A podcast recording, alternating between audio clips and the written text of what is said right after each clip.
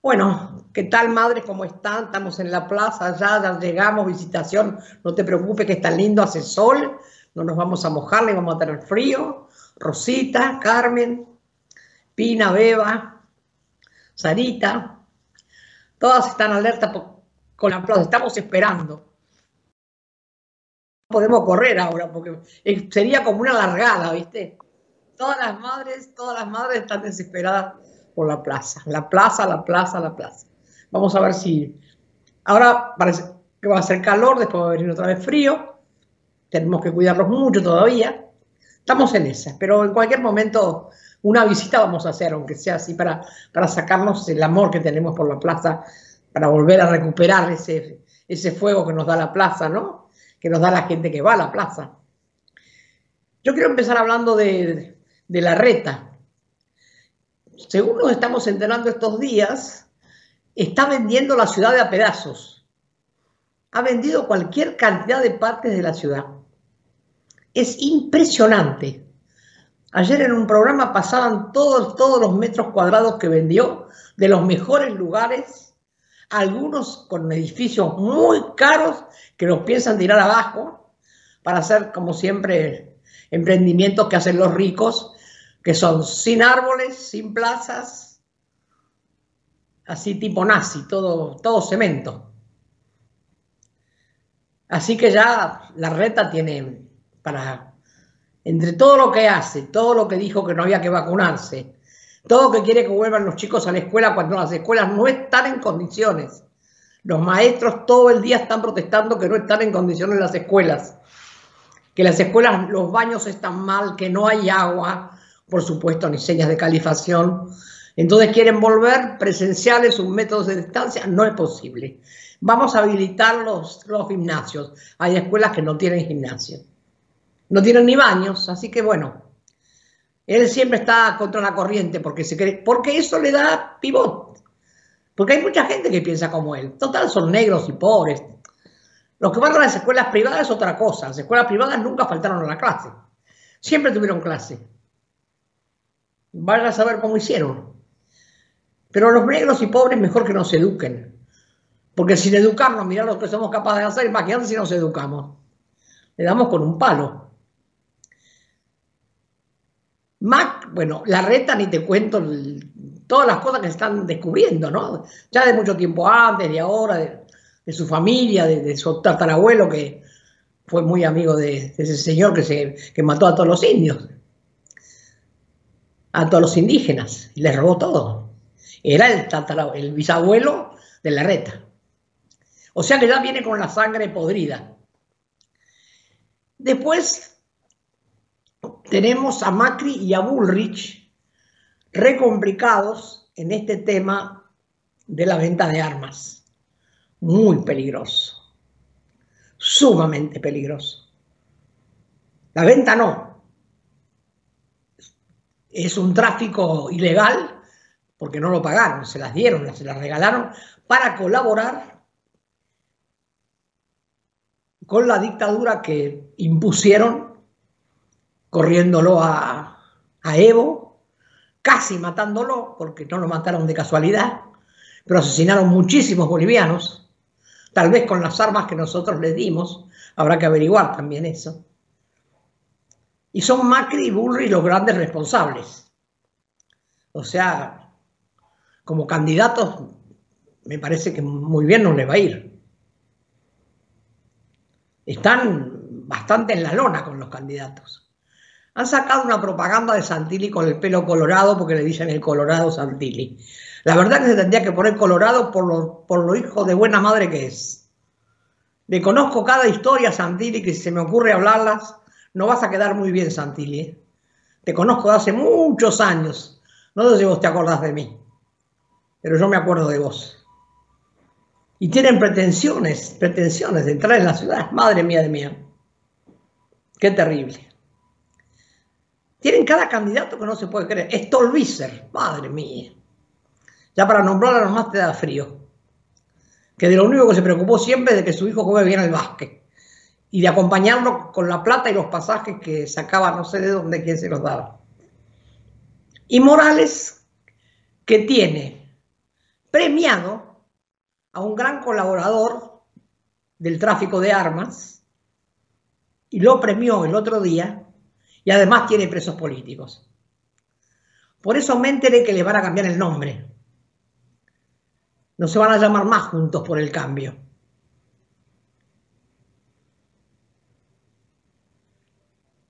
¿Saben cómo se van a llamar? Separados por el tráfico de armas. Y pusieron ese nombre porque el otro ya no les cabe más. Así que ya saben, el próximo nombre no es Juntos por el Cambio, separados por el tráfico de armas. O por traficantes, a lo mejor le queda mejor. Miren qué perspectivas que hay en la, en la capital.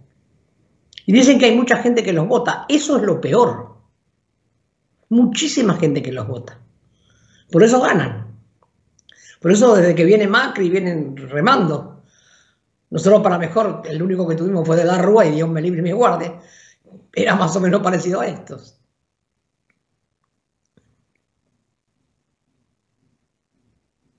Los voy a dejar descansar un poquito a ellos y ahora voy a hablar de... Le quiero hablar a Felipe Solá el canciller. Digo, nuestro canciller no, porque yo no lo elegí. Ya me lo dieron elegido. Señor canciller, usted estará enterado quién fue el que colaboró con la venta de armas. Fue un embajador, un embajador que puso Macri. Fue el gran colaborador embajador argentino en Bolivia. No le echo la culpa a usted de eso, estoy hablando de Macri. Macri puso ese embajador y ese embajador fue el gran colaborador, el que hizo todo el trabajo más sucio para que llegaran las armas así secretamente en bolsitas que decían guantes para matar al pueblo boliviano para sacarlo a Evo Morales. Por eso yo desde aquí le pido, le exijo, sí, como ciudadana que voté, le exijo que cambie ya al embajador que hay en Venezuela, porque todavía es macrista. Es un embajador que puso Macri. Y Venezuela no está para tener que nosotros tengamos un embajador que puso Macri. Porque quién sabe cuántas cosas estará haciendo que usted no sabe en contra del pueblo venezolano, un pueblo que amamos, al que le debemos muchísimo. Porque no sé si usted sabe, capaz que no, cuánto nos ayudó Chávez, cuánto hermano le dio a Néstor Chávez. Fue impresionante la mano que le dio, de compañero y de amigo. Nosotros tenemos ahí un embajador que lo puso Macri. No sé qué está esperando para cambiarlo. Desde acá le digo, le exijo, lo voy a seguir todos los días. de donde hable voy a hablar de esto. Todo, y voy a tratar que todo el pueblo hable de esto. Porque todo esto es oscuro y es secreto. Y si es secreto y es oscuro es porque no está bien. Las cosas que son secretas y oscuras es porque no están bien. Y usted con eso ensucia a nuestro gobierno y ensucia a nuestro presidente, que está tratando de hacer las cosas lo mejor que puede. Yo sé que lo puso él a usted ahí, pero no fue una buena elección. Yo lo conozco de antes, de mucho antes. Hace 44 años que estoy en la calle, no es de ahora. Usted es muy zorro para lo que hace. Así que le pido, le exijo, voy a tratar de juntar firmas, de hacer cartas, de bombardear la Cancillería con cartas, para que usted cambie ya ese embajador que puso Macri en Venezuela. No podemos tener lo que eligió Macri. Pongamos uno como la gente, como Basteiro en Bolivia, que nos honra.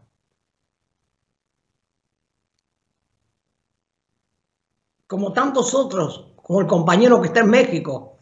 Tenemos muchos embajadores de los que sentimos honradas. Pero eso es un, es un lugar clave. Venezuela está asediada por los yanquis nosotros tenemos que pagar una deuda, nos obligan a pagar una deuda. Y a mí me parece, ya estamos hablando hace varios días de esto, que esa plata que le dieron a Macri cuando ya había perdido y se la dio Estados Unidos, el Fondo Monetario, que es Estados Unidos, se la dieron por el favor que le hizo Macri poniendo todo lo que puso para sacarlo a Evo de, Bolivia. Para sacar a Evo de Bolivia hubo que mandar armas desde este país y las mandó Macri. ¿Y a quién le dio la plata el Fondo Monetario? A Macri. ¿Y cuándo se la dio? Cuando había perdido. Le pagó el favor. Nosotros no podemos pagar un favor que le hizo Macri a los yanquis. No podemos pagar un favor. Y no está muy difícil de saber, no hay que ser muy, muy leguleyo para saber eso. No hay que haber estudiado economía tampoco. Hay que tener cabeza. Cabeza del pueblo que ha sufrido. Por culpa de estos negociados sucios, turbios y de la última realidad que ustedes están acostumbrados de hacer. Estamos contentos con el tema de las vacunas, contentos con lo que pasa en la provincia de Buenos Aires, con lo que pasa en todo el país, cómo hemos logrado aplacar un poquitito, tampoco tanto, porque todavía hay gente que no se quiere vacunar, hay gente que no se ha cuidado, pero las vacunas es una maravilla. Hoy están vacunando en el mercado central a toda la gente que va con el documento nada más, ya se puede vacunar en el mercado central. No importa que no esté inscripta, que no tenga nada. Hay que vacunarse para evitar que nos sigamos contagiando. Si queremos recuperar la economía, si queremos recuperar el trabajo, si queremos estar en la calle, si queremos ir a los bares, vacunarse. No podemos pretender todo lo demás, estar juntos, hacer fiestas, casamientos. Sí, todo eso va a ser posible si nos vacunamos. Pero ustedes no quieren vacunarse y quieren hacer las fiestas. Y después contagian a todos los de alrededor. Se contagian a los que van, bueno, que se jodan. Pero resulta que contagian a toda su familia, a los abuelos, al padre, a la madre, a los parientes, a todos. Así que, por favor, los que quieran ir a las fiestas, los que quieran festejar todos los días, los que quieran festejar Navidad, vacúnense. Los que quieran festejar los 15 de la nena, vacúnense. Los que quieran festejar, todo lo que quieran festejar, las bodas de plata, las de oro, las de diamante, las que quieran, vacúnense. Si los chicos quieren reunirse para juntar cerveza, vacúnense. Hace un rato estaba escuchando la radio y dijeron cosas tan horribles de Estados Unidos. Que esta pandemia ha hecho que desparramen la droga, aunque no lleve el nombre de cocaína. Hay otras que son peores, en pueblos pequeños para probar y el pueblo, un pueblo de 3.000 personas está todo drogado. Imagínense ustedes si hacen eso con su propio pueblo, ¿qué no van a ser capaces de hacer con nosotros? Si son capaces de matar a los negros a palos en una plaza, ¿qué no van a hacer con nosotros que somos negros y pobres? No tenemos que dejar ni que se acerquen ni el olor.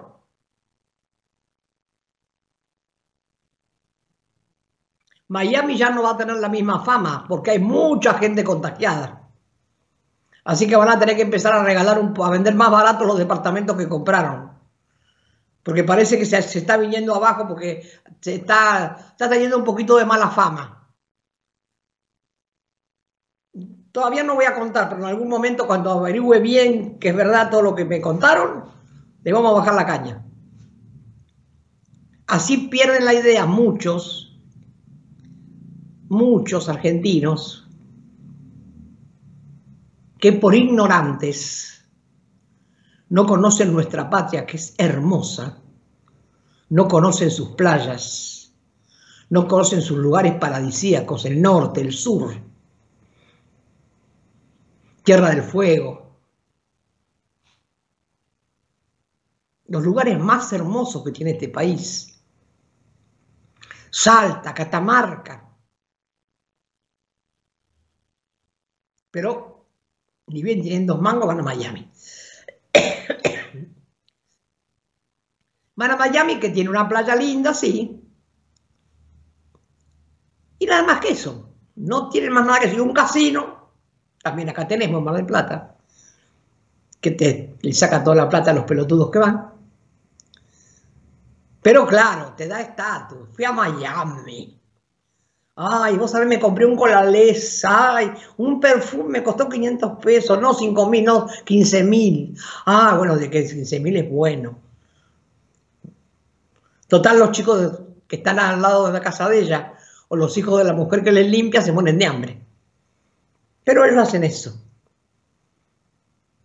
Habría que investigar cuánto le pagan a las señoras que trabajan en esas casas. Yo conozco unas cuantas que les pagan 60 pesos la hora, 40 pesos la hora. Hay alguien que dice, no, pero trabajan porque quieren. Sí, claro. Trabajan porque quieren.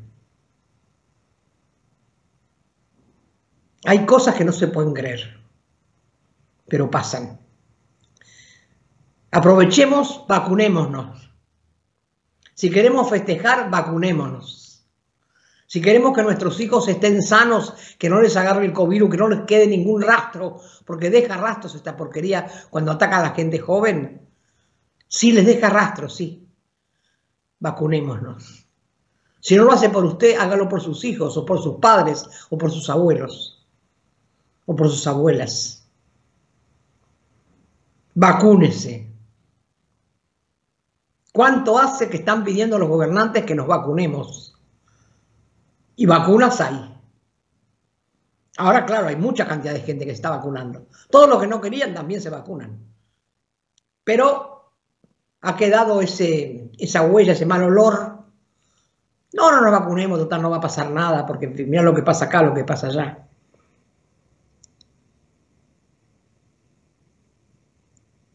A mí me da tanta tristeza y tanta bronca ver a gente que parece que ha leído tanto, que se ha tragado los libros enteros y es más ignorante que aquel que no fue ni a la escuela un día. ¿Por qué se está corriendo a vacunar si el otro dice, no, no me voy a vacunar? Porque son venenosas las vacunas. Toma mate con chocolate.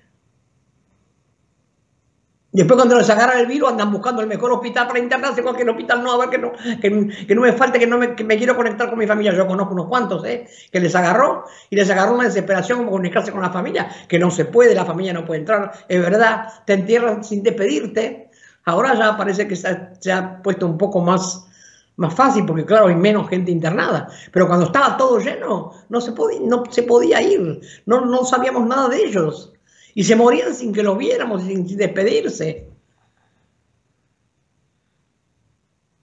Por la irresponsabilidad de muchos millones de argentinos que les importó un huevo todo lo que dijo el presidente, lo que dijo Axel, lo que dijeron los ministros y las ministras de salud y los que trabajaban en los medios, los doctores, los camilleros, las mujeres y los hombres que laburaron para nosotros.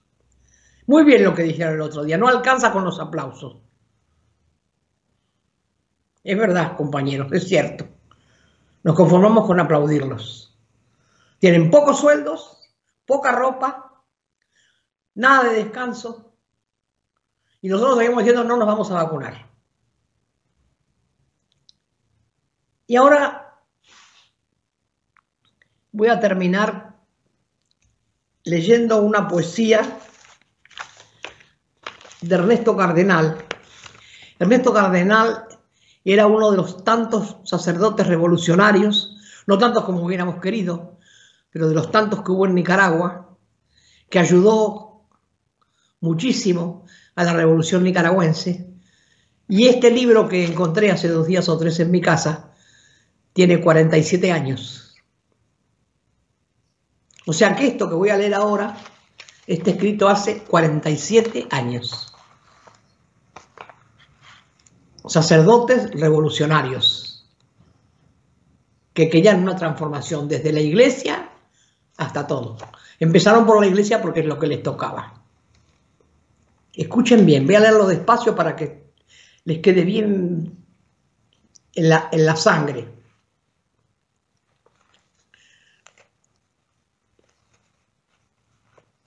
Porque tú eres quien gobierna por los siglos eternos y oye la oración de los humildes y el llanto de los huérfanos, y defiendes a los desamparados y explotados.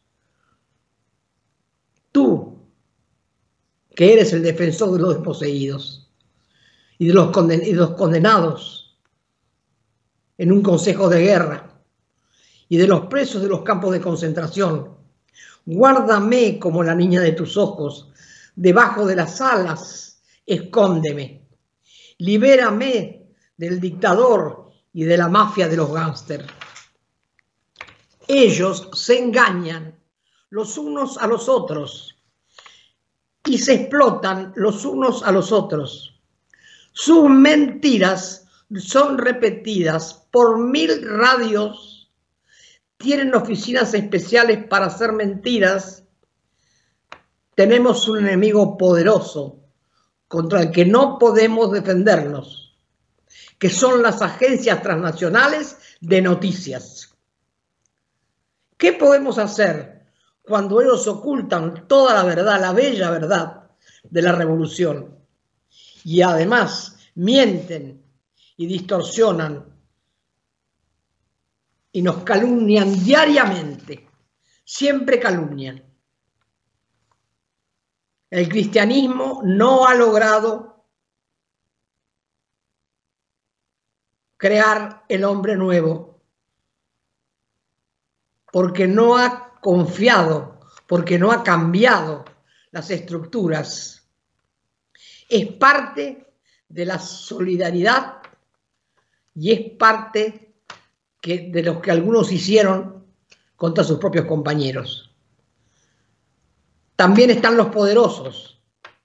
La iglesia oficial desde Constantino para acá,